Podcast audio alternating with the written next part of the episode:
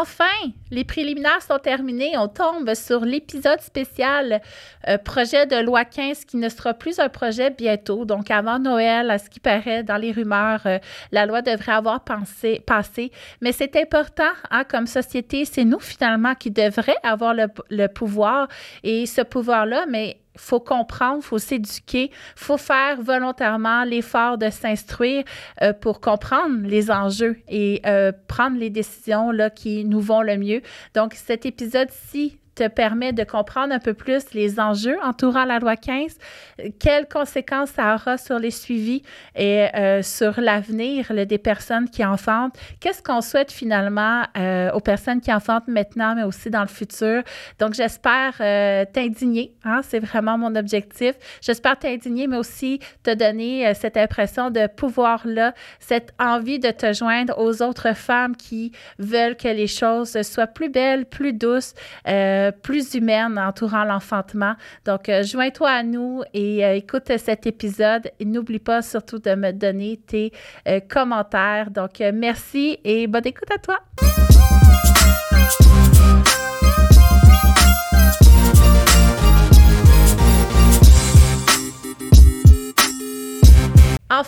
L'épisode tant attendu. Hein? On avait des préliminaires à faire pour se préparer à la présentation de cette motadine de loi 15 qui est proposée par nos gouvernements. Et le temps euh, nous est compté euh, par rapport à cette loi-là. Et je souhaite vraiment qu'on réussisse, gagne, à se soutenir et à faire une différence. Donc, je vous en supplie, écoutez jusqu'au bout parce qu'on va vous parler des solutions. Qu'est-ce qu'on a de possible Qu'est-ce qui est possible à faire en tant qu'individu pour avoir un impact au niveau de cette loi 15-là? Qui est, je suis encore avec euh, les, euh, sage-femme, euh, doula, euh, coordonnatrice de la coalition, je ne sais plus, vous avez trop de titres là. hein, c'est bon, ok, parfait. Donc, je suis encore bien accompagnée pour en discuter. et moi, je vais partager un peu tout de suite hein, cette loi 15-là, comment je la perçois comme membre de la communauté et non pas membre du de la profession et mes inquiétudes. Puis après ça, ben, tu vas venir nous la décrire finalement en détail pour que Ariane vienne nous dire les impacts que ça aura sur elle, puis Sabrina va nous partager les solutions euh, qu'on a, hein, euh, notre pouvoir qu'on a entre nos mains. Donc, tout ça toujours dans le but que nos enfants, finalement, se ramassent à avoir du choix. Parce que nous, euh, je pense qu'on est dans la bataille pour éventuellement qu'il y ait cette disponibilité-là. Et donc, la loi 15 qui est présentée par nos gouvernements comme une loi solution pour désengorger pour soutenir, pour aider. Donc, elle est présentée vraiment là, comme une bonne chose à faire, mais d'un autre côté, ça va enlever beaucoup de, de, droits, hein, de mettre sous tutelle une profession tout entière. Euh, puis ça, j'aimerais ça que tu nous en parles. mettre sur tutelle, es-tu prête à nous dire ce que ça veut dire quoi pour toi? Ah oui, on est mis sous tutelle. Mais, ben, la loi 15, c'est un peu ça qu'elle fait. Bien, ben, c'est l'expression qu'on a, qu'on a trouvée, hein, euh, mise sous tutelle. On a utilisé dans la lettre ouverte du 27 septembre dernier que la coalition a, proposé, qui a été co-signée par 50 organisations de la société civile et aujourd'hui 13 500 personnes euh, qui ont signé. Euh, au printemps, on parlait de sage-femme sous l'autorité médicale, mais dans le fond, c'est qu'à cause du changement dans les instances, mais il y a, il y a plus la sage-femme, elle a des comptes à rendre à des médecins. Puis c'est vraiment ça qui vient nous déranger dans les changements. Puis est-ce que les médecins aiment les sages-femmes? Il y, a des, il y a des belles collaborations, puis il y a des défis. Euh, nous, on, le voit entre autres dans la négociation de nouvelles maisons de naissance ou de nouveaux services de sage-femme. Euh, il y a des, euh, des règles qui s'ajoutent, des règles qui ne sont pas nécessaires selon l'Ordre des sages-femmes du Québec, mais qui viennent s'ajouter euh, pour certains accouchements euh, parce que l'équipe médicale met telle, telle, telle, telle condition.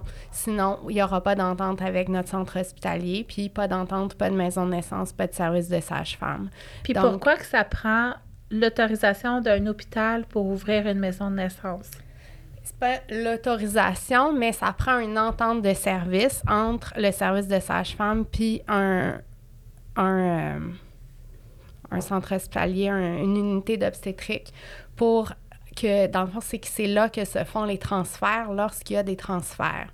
Euh, et donc, pour que le, service de sage-femme ouvre, bien, ça prend cet endroit-là où euh, il y a une entente de collaboration. Et euh, on a vu des ententes de collaboration qui imposaient que les, les accouchements vaginaux après une césarienne se fassent uniquement à l'hôpital. Euh, donc, tu as eu une césarienne dans le passé, tu aimerais ça commencer ton travail ou faire tout ton travail à la maison ou à la maison de naissance. Bien, il y a des équipes les sages-femmes, ils ont des critères, ils vont analyser la situation. Normalement, ils devraient faire un choix éclairé avec la famille. Puis, ils pourraient s'entendre avec la famille que c'est possible. Mais il y a des endroits où les sages-femmes ne peuvent pas dire à la famille que c'est possible parce que ça a été signé avec les médecins que dans les deux premières années, il n'y en aura pas. Puis finalement, deux années devient cinq ans ou plus. Donc. Euh, puis une personne, mettons, qui a une césarienne puis qui se dit non, moi, je vais enfanter chez moi, il n'y a pas d'autre option. Moi, c'est un peu ça que je t'ai fait à chaque fois euh, à mon dernier suivi. Cette personne-là, qui finalement, elle devrait être au règne de son, sa naissance, de comment qu'elle veut mettre au monde, est-ce qu'elle se ramasse qu'elle a cette option-là ou pas? Bien, il y a des endroits au Québec où c'est non. Puis nous, on a accompagné des militantes qui ont fait des plaintes, qui se sont fait dire par l'établissement, il faut que ça change. Euh, puis c'est long à changer quand, quand c'est en place. Donc, c'est ça. Il y a des endroits, mais c'est parce que c'est une culture de soins qui est différente. Puis ça, on pourrait revenir. C'est pour ça qu'on trouve ça difficile que les sages-femmes soient sous un directeur médical ou intégrés avec le même conseil que les médecins, dentistes et pharmaciens pour prendre certaines décisions sur comment elles accompagnent des, naissances parce que c'est une culture de soins qui est différente. Je pense qu'on en a parlé déjà un peu. Et, et il y a euh, des normes de pratique qui sont différentes. Et donc, les sages-femmes sont les, les, plus formées, c'est elles qui ont le plus d'expérience pour accompagner des naissances hors centre hospitalier. C'est ça leur pratique au Québec. Puis, euh, c'est pas la pratique de, de presque 100% des médecins. S'il y a certains médecins, c'est ça la réalité aujourd'hui.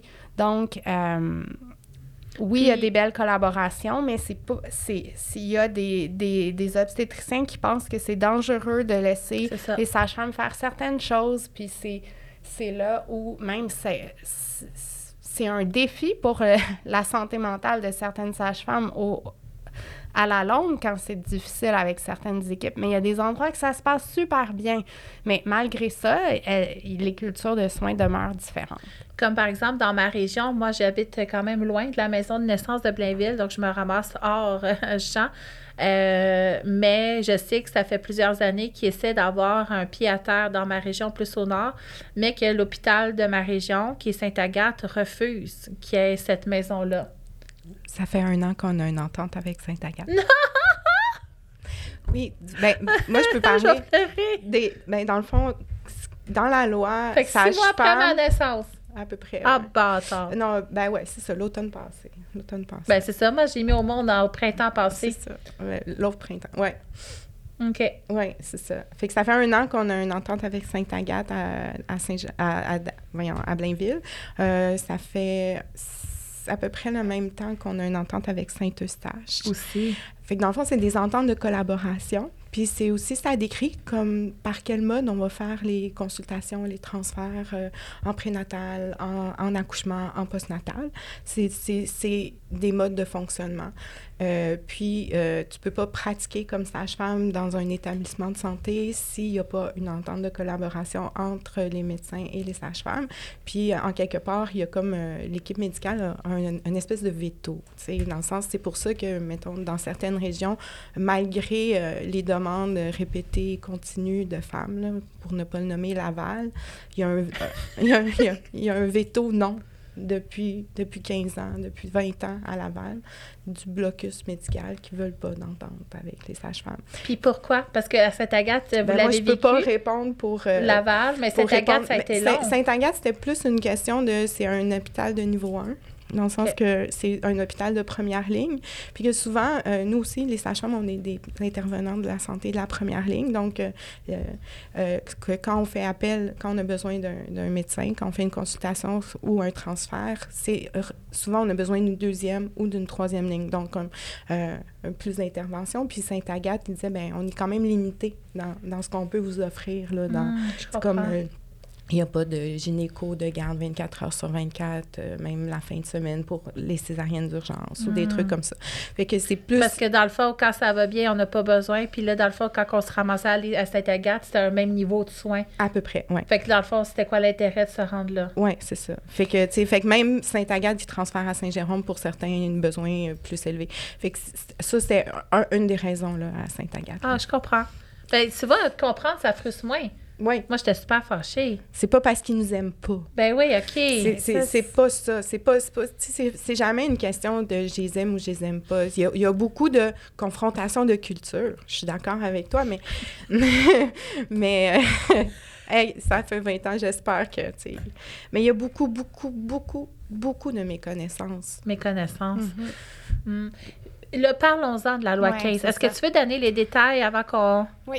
Mais dans le fond, euh, il- ce qui était difficile à comprendre au départ, c'est que euh, c'est un des objectifs qui était partagé par le projet de loi, c'était de mieux répondre aux besoins des communautés. Puis de notre point de vue, de la point, du point de vue de l'association professionnelle et de, de l'ordre, ben, les sages-femmes, il, y avait, à- grâce à, au- à la gouvernance clinique qu'ils ont actuellement, elles avaient une grande flexibilité pour répondre aux besoins des communautés.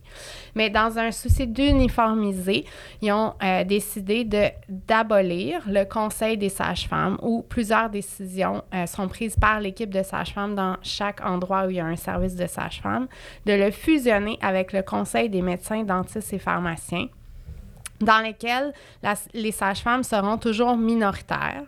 Et euh, il y a aussi un comité exécutif, là, parce qu'à tous les professionnels d'un établissement, on ne peut pas prendre toutes les décisions. Là, ça fait trop de monde dans une, dans une assemblée. Donc, ils délèguent des pouvoirs à un comité exécutif dans lequel il y aura quatre médecins, un dentiste, un pharmacien et une sage-femme. Donc, pour nous, de savoir que des décisions allaient être prises sur comment nous, les, les femmes, les personnes qui accouchent, allons enfanter dans un endroit où il y a quatre médecins puis une sage-femme qui décide, étant donné la culture des soins qui est très différente, c'était vraiment euh, complètement euh, inacceptable. Et ça l'est toujours. On veut toujours changer cet aspect-là. Euh, bien qu'on en est venu à- avec les mois à trouver des solutions différentes que celles qu'on avait imaginées en mai dernier. L'autre chose, c'est que euh, il y a actuellement les sages-femmes, elles ont, elles ont un, mode de fonctionnement qui est moins hiérarchique. Elles n'ont pas un, une, il n'y a, pas de chef de département. Il n'y a pas de département sage-femme. C'est des équipes qui ont une responsable des services de sage-femme. Donc, dans un souci d'uniformiser encore une fois, il y a la création d'un département sage-femme avec une chef de département. Moi, je dis une, là, même si c'est écrit un chef de département, parce que les sages-femmes sont majoritairement des femmes. Donc, une chef de département sage-femme qui est sous l'autorité du directeur médical. Euh, donc, ça, c'est un nouveau titre. On va voir euh, à l'adoption du projet de loi s'il demeurera, mais actuellement, dans les hôpitaux, il y a des, des DSP qu'on appelle des directeurs des services professionnels. Puis, dans le fond, les sages-femmes, actuellement, leur conseil relève du PDG de l'établissement. Puis, leur responsable des services de sage-femme, elle a des, des supérieurs hiérarchiques pour certaines choses, euh, gérer des budgets, etc. Mais euh, il n'y a pas, euh, ben ça, y a pas un rôle hiérarchique là, de, d'un médecin. Et là, c'est le cas. Donc, elles, elles sont mises. Donc, le, le directeur médical a des rôles et responsabilités euh, en lien avec la chef de département. Puis, une des choses qui nous inquiète particulièrement, c'est que euh, les sages-femmes fonctionnent avec une approche de choix éclairé, comme on a parlé depuis tout à l'heure.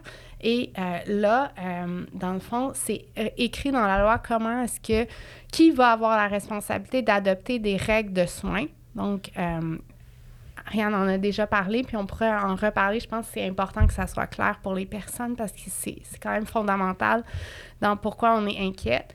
Euh, donc, actuellement, il y a des maisons de naissance qui ont très peu de règles de soins parce que les sages-femmes ont une capacité de s'adapter aux besoins des, des familles. Puis avec les choix éclairés, ils vont donner des informations. Puis ils vont pas Finalement, vouloir quelque chose qui est uniforme. C'est ça, parce que le ça. soin se dessine en fonction de l'individu. Ouais. Ça tourne autour de cette personne-là au lieu qu'elle tombe dans un moule. Exactement. Mais là, la chef de département est responsable d'établir les règles de soins, mais le directeur médical peut euh, imposer des règles de soins s'ils considèrent que les qu'il y a une absence de règles de soins qui devraient être adoptées.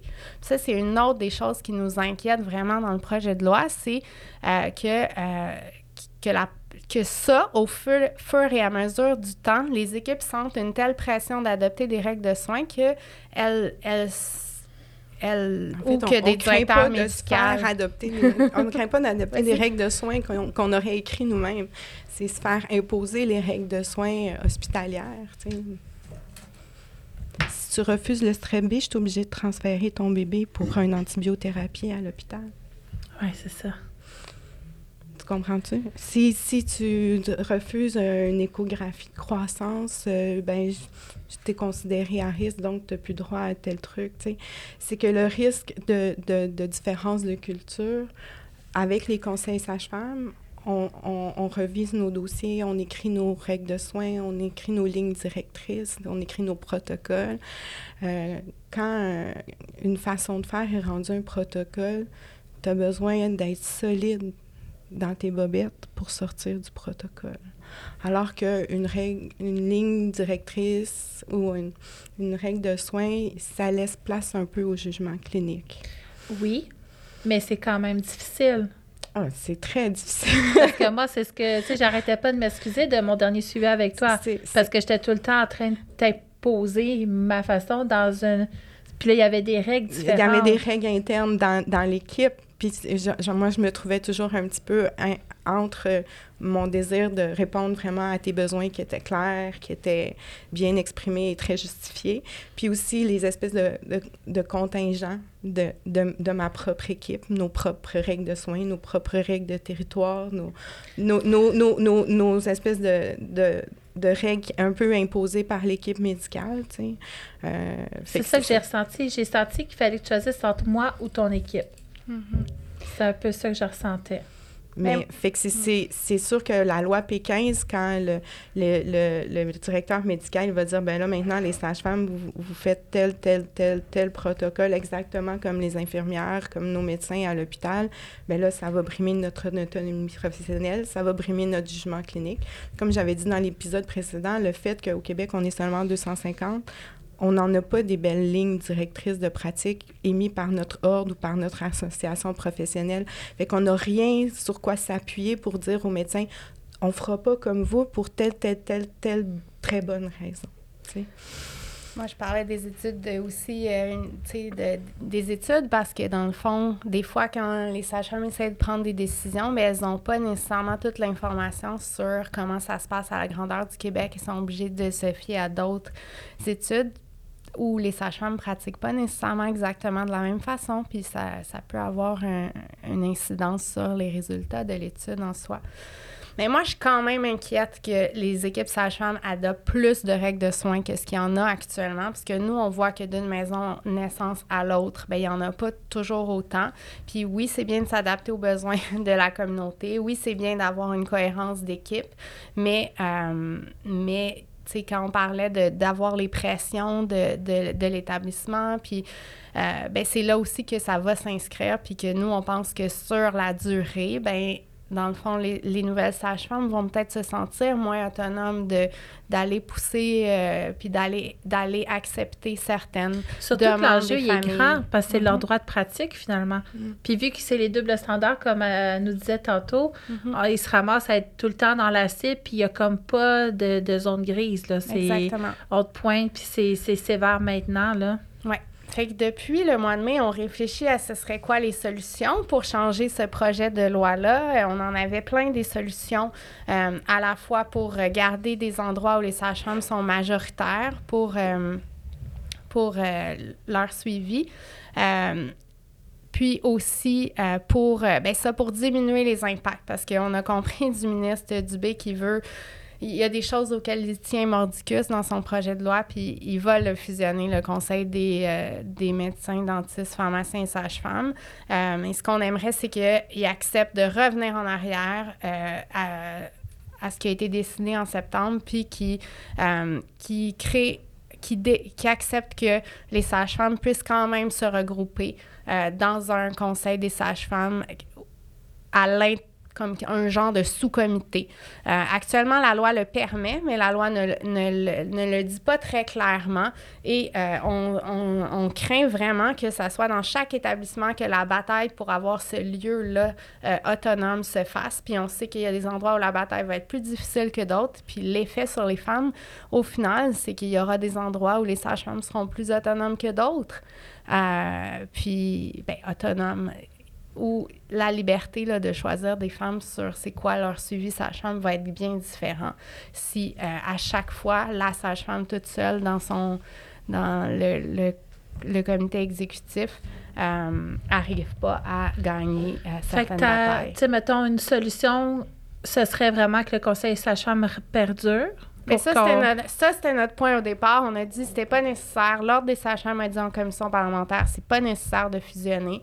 Malheureusement, l'Association professionnelle des sages-femmes n'a pas pu être entendue en commission parlementaire. Puis ça, en soi, c'est un grave problème. Donc, le RSFQ, là, le regroupement des sages-femmes du Québec, qui est l'association professionnelle, a déposé un mémoire avec des, des solutions. La Coalition pour la pratique sage-femme aussi, euh, parce qu'on trouvait que c'était vraiment important. Donc oui, avoir que ça fusionne pas, ça aurait été notre idéal, euh, qu'on crée à tout le moins ce sous-comité-là où les pouvoirs sont délégués, où les règles de soins peuvent être discutées. Euh, ça, c'est, c'est, c'est, euh, notre demande actuelle. ça et, d'autres détails, mais ça, ça, ça nous permettrait vraiment de s'assurer qu'il y a des décisions qui sont prises entre sages-femmes, puis à la fois moi comme représentante des familles, puis euh, euh, l'association professionnelle, on se sentirait plus confortable que les sages-femmes aient à naviguer dans, dans ça si c'était plus clairement établi euh, Parce qu'il doit y avoir cet espace. Mettons, moi, comme usagère, là, mm-hmm. que le, le, suivi et tout, tout ce qui venait avec ma grossesse a été ajusté à moi. Mm-hmm. OK, là, c'est ça finalement qui est mis en péril parce que là, on, va se ramasser que la disponibilité de l'équipe à s'ajuster à mes croyances, mon, expérience, mes valeurs, ben là, ça se pourrait qu'il y ait des règles ou est-ce qu'il n'y aura plus cet espace-là, si je comprends bien. Fait que là, on va se ramasser justement un peu. Puis c'est ça qui est dommage parce que dans le fond, quand on choisit autre chose, c'est parce que ce qui était proposé nous allait pas. Oui. Puis là, on va se ramasser à plus avoir de choix. Là. On va se ramasser à être obligé finalement d'être dans cette approche-là un peu plus euh, protocolaire. Mhm. C'est parce qu'au sein des conseils sages-femmes, oui, on adopte nos règles de soins, mais aussi, il y a un comité périnatal où est-ce qu'on fait la revision des dossiers. Fait que des dossiers, euh, soit en prénatal ou en postnatal ou des dossiers de bébé ou d'allaitement difficile, quand il y a des, des, des, des, complexités dans un dossier, on amène ça en comité péri à nos collègues sages-femmes, puis on, on cogite tout le monde ensemble sur comment trouver les meilleures solutions pour pour ce cas-là, pour cette situation-là. Quand l'accouchement a été difficile ou quand il y a eu des complications, tout ça, on fait un retour sur ces accouchements-là pour faire est-ce, est qu'il y a des choses qu'on, qu'on, aurait pu faire mieux, différemment, pour pas que, que cette situation-là se répète? Des situations très, très critiques, des, des, des transferts, des grosses complications, on, nos, nos, dossiers, on les revise aussi avec l'équipe médicale. Mais en détruisant le conseil sage-femme, on détruit aussi cette possibilité-là de reviser nos dossiers entre sages-femmes. Ce qui fait que tous nos dossiers problématiques ou tout ça vont être amenés à une équipe médicale où est-ce que la sage-femme est seule à défendre son dossier, son point de vue, sa philosophie de pratique devant quatre médecins qui, souvent, on, va être honnête, là, le conseil des médecins dentistes, c'est pas, pas des médecins qui font de l'obstétrique. C'est leur croyance et leur culture qui est internalisée finalement, qui est Fait, fait que c'est comme enlever énormément de pouvoir euh, et d'autonomie professionnelle, mais aussi de jugement clinique aux sages-femmes. Ça l'amène de la peur. Bien, ça fait augmenter la pression du médico-légal que je que, que, que, j'essaie de, d'éviter depuis toujours, mais, mais ça augmente cette pression-là sur les femmes. L'autre chose que je voulais dire, c'est aussi la hiérarchie. Comme dans un conseil sage-femme ou dans une équipe sage-femme, la responsable sage-femme, ses tâches sont différentes du reste de l'équipe. Oui, il y a de la gestion, oui, tu sais, mais, mais ça reste que c'est comme, c'est une collègue. C'est pas, c'est pas ma boss. Alors que quand les responsables sages-femmes vont devenir euh, chefs de département, sage-femme, mais là, il y, a, il y, a, une hiérarchie qui va, qui va s'imposer euh, nécessairement. Fait que là, ça va être individu par individu parce que, tu sais, il y en a des, des femmes, des sages-femmes, des responsables sages-femmes qui sont très euh, humaines, puis très, genre, on est au même niveau, puis qui vont rester comme ça. Mais il y en a aussi des sages-femmes qui, qui, qui, apprécient la hiérarchie, puis qui apprécient le... Le, le, le pouvoir. Le pouvoir, tu sais, fait que ça va... Ça, ça, va vraiment augmenter, je trouve, je crains les luttes de pouvoir au sein d'une équipe. Mais pas juste au sein de l'équipe, ça va se refléter sur la, la personne aussi. Mm-hmm. parce que quand on tombe dans ce système de pouvoir, qui, qui est en dessous? C'est ça. Fait, fait, fait qu'il y a, il y, a, plein, plein de, de, petits enjeux comme ça qui, dans un, dans un esprit d'efficacité, de, meilleure gestion des ressources humaines, des ressources matérielles et, et monétaires, euh, lui, a pensé ça de même, mais il réalise pas à quel point tout ça euh, détruit ce que les femmes militent depuis depuis 40 ans, tu sais.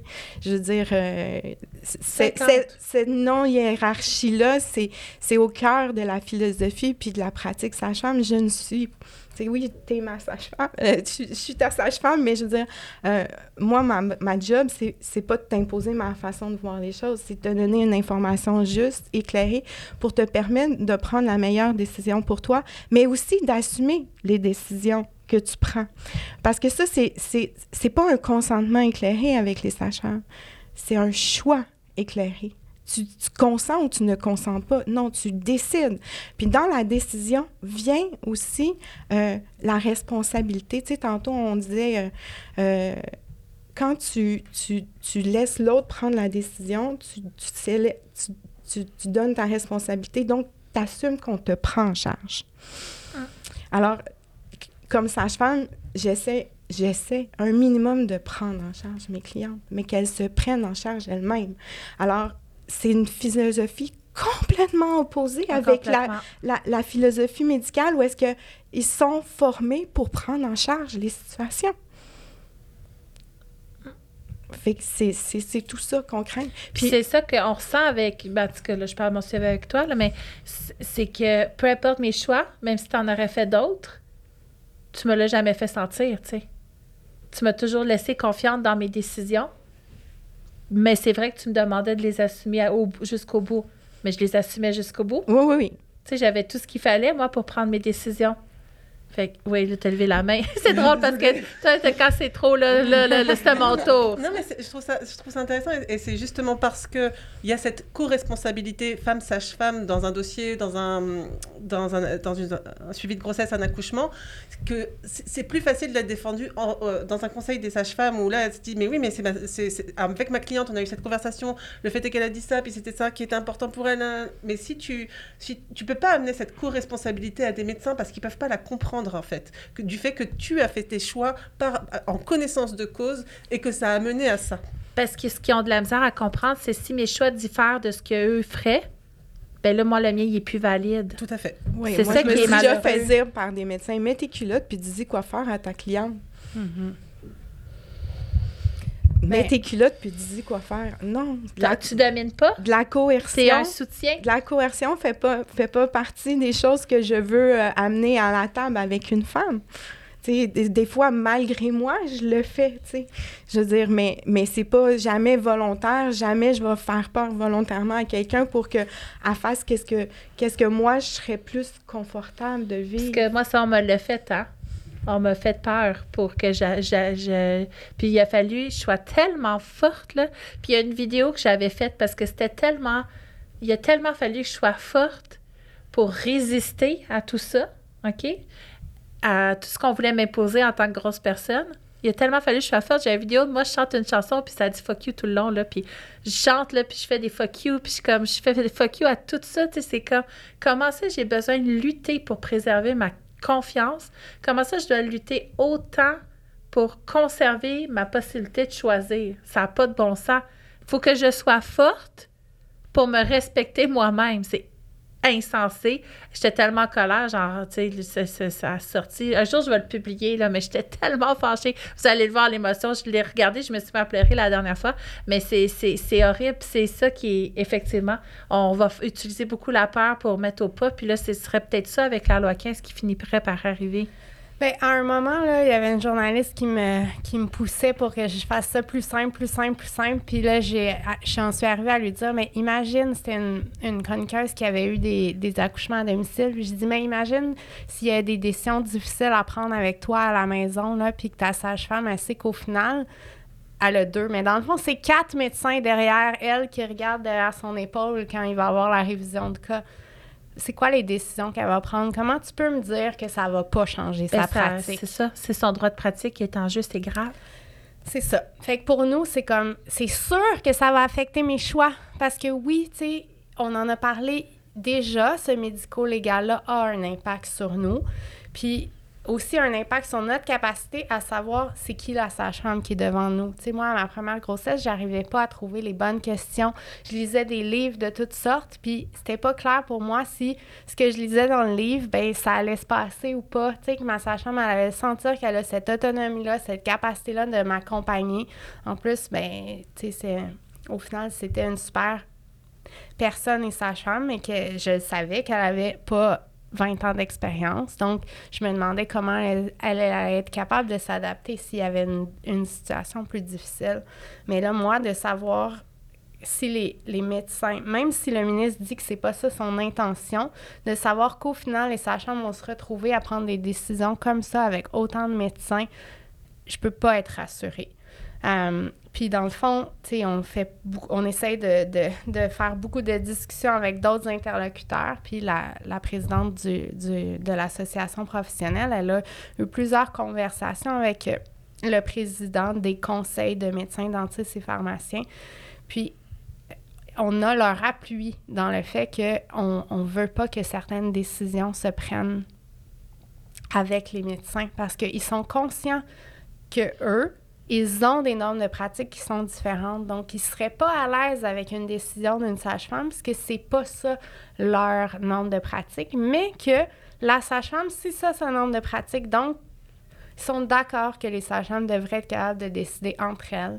Mais euh, ça, c'est, pas encore gagné. On n'a pas encore réussi à faire changer ça dans le projet de loi qui, malheureusement, sera adopté là, euh, assez bientôt. Euh, il y a toutes sortes de rumeurs, mais il y a un article récemment dans la presse qui disait que le ministre veut vraiment l'adopter avant les fêtes.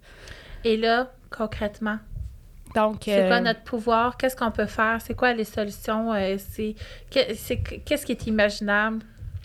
Bien, nous, on a essayé de rétablir le dialogue, je vais dire ça, puis ensuite, je vais laisser la parole à Sabrina, mais dans le fond, on a. On a fait euh, une lettre ouverte, des rassemblements. Il y a eu six rassemblements le 22 octobre dans six euh, villes euh, six endroits au Québec pour dire non, les familles, c'est pas ça qu'elles veulent. Et euh, là, après quelques semaines de beaucoup, beaucoup, beaucoup d'entrevues dans les médias, on a dit, ben là, il faut qu'on. On, avait dit dans les médias, notre porte est ouverte, on attend le téléphone, mais là, on l'a redemandé officiellement au ministre, on veut vous rencontrer. Donc, euh, euh, on est encore, on a repris des négociations avec un des conseillers politiques du ministre Dubé, donc on veut encore des changements. Euh, puis pour que les familles puissent euh, continuer de se faire entendre maintenant et plus tard, on, a des options. Donc, je vais, je, vais, je vais regarder la caméra puis je vais vous parler. si vous voulez en savoir plus sur les mobilisations qui, qui ont lieu pour le PL15, contre le PL15. Euh, on a sur, euh, sur enfantement.org slash mobilisons-nous euh, fait une page avec toutes, les, toutes les actions à mener. Il y a aussi un groupe Facebook qui s'appelle Cellule d'urgence femmes sages-femmes, où on met aussi toutes les actions à mener. Vous pouvez aussi témoigner, donner un témoignage si vous avez eu un accouchement avec sage-femme ou si vous auriez voulu en avoir un, euh, pourquoi c'était important pour vous, pourquoi son autonomie était importante pour vous, euh, avec euh, le hashtag soutien, je soutiens les SF, touche pas à mon accouchement.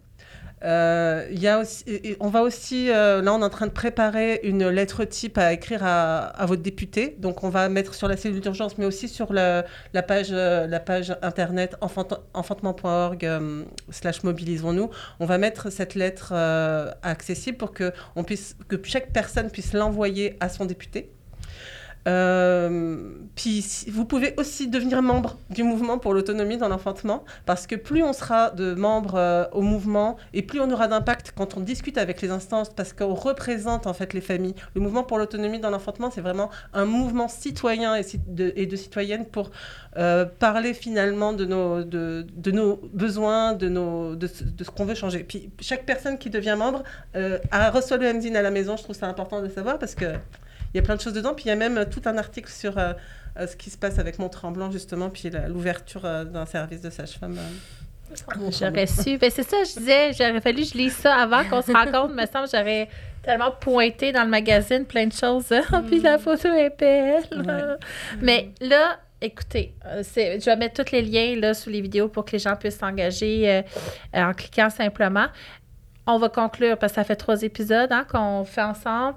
Euh, J'aime ça, moi, conclure avec des souhaits. Fait que, euh, on pourrait y aller avec euh, chacune de vous. Qu'est-ce que vous souhaitez vraiment aux usagères, aux femmes qui enfantent, mais aussi pour peut-être la profession? Donc, est-ce qu'il y en a une de vous qui est prête à, souhaiter quelque chose?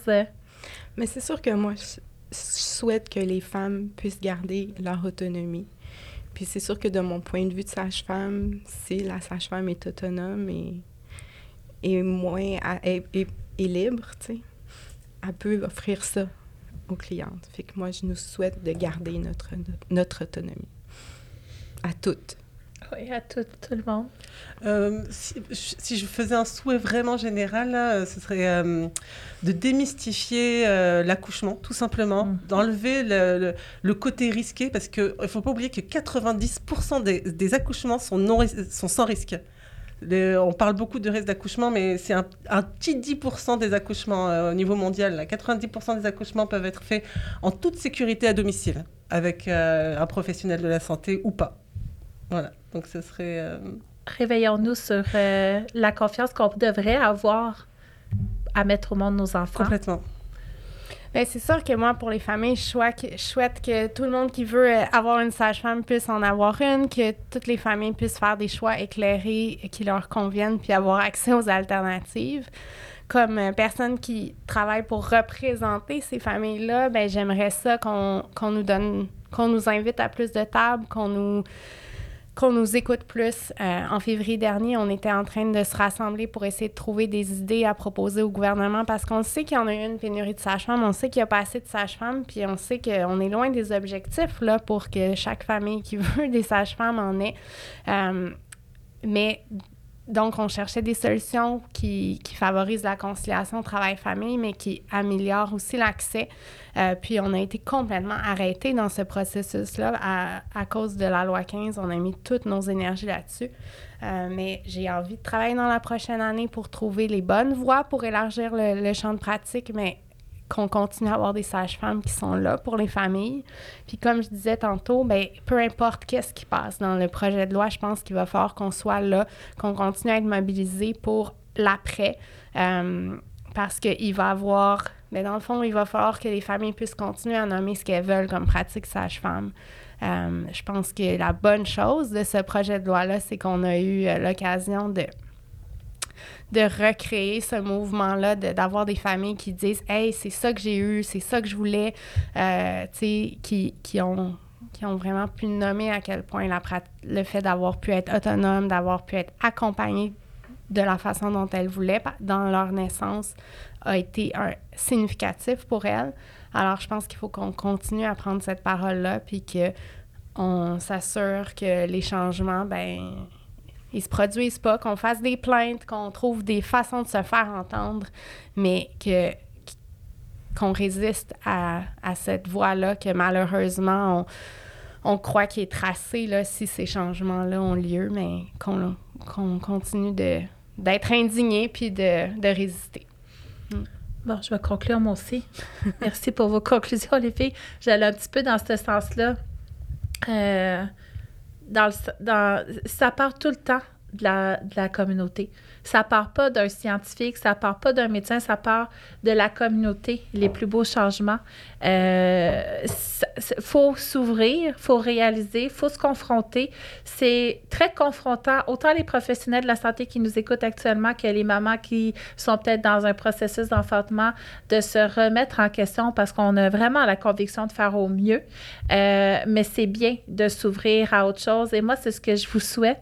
Euh, parce que c'est ce que je souhaite à mes enfants, de vivre des enfantements en confiance, qui sont transformateurs positivement. Euh, je leur souhaite de ne pas vivre d'agression. Euh, je leur souhaite d'avoir l'espace d'être respectés dans leurs croyances, leurs valeurs, leur expérience, euh, que leur individualité finalement euh, joue dans la balance beaucoup plus que tout le reste. Donc moi, c'est euh, ce que je souhaite et je souhaite que ma communauté aussi s'active et aille signer, hein, cliquer sur tous les liens que je vais rajouter sous la vidéo parce que le monde de l'enfantement, c'est notre puissance à nous les femmes. C'est un pouvoir qu'on a finalement de créer la vie, de l'amener sur Terre. Et c'est beaucoup plus grand, beaucoup plus gros, beaucoup plus noble que ce qu'on nous laisse transparaître. Et ça, ben, c'est notre pouvoir à nous, c'est nos compétences à nous, c'est notre capacité à nous, et non pas secondaire à l'intervention de quelqu'un à l'extérieur. Donc, reprenons ce pouvoir-là, les filles. Validons ce pouvoir-là aussi, reconnaissons-le, puis euh, essayons de, rendre les choses euh, mieux et plus douces et plus puissantes pour nous. Donc, euh, merci beaucoup pour cette, cette écoute hein, de ces trois épisodes spécial loi 15. J'espère que ça va contribuer à changer les choses et je vous remercie les filles de nous avoir écoutés jusque-là. Donc, merci.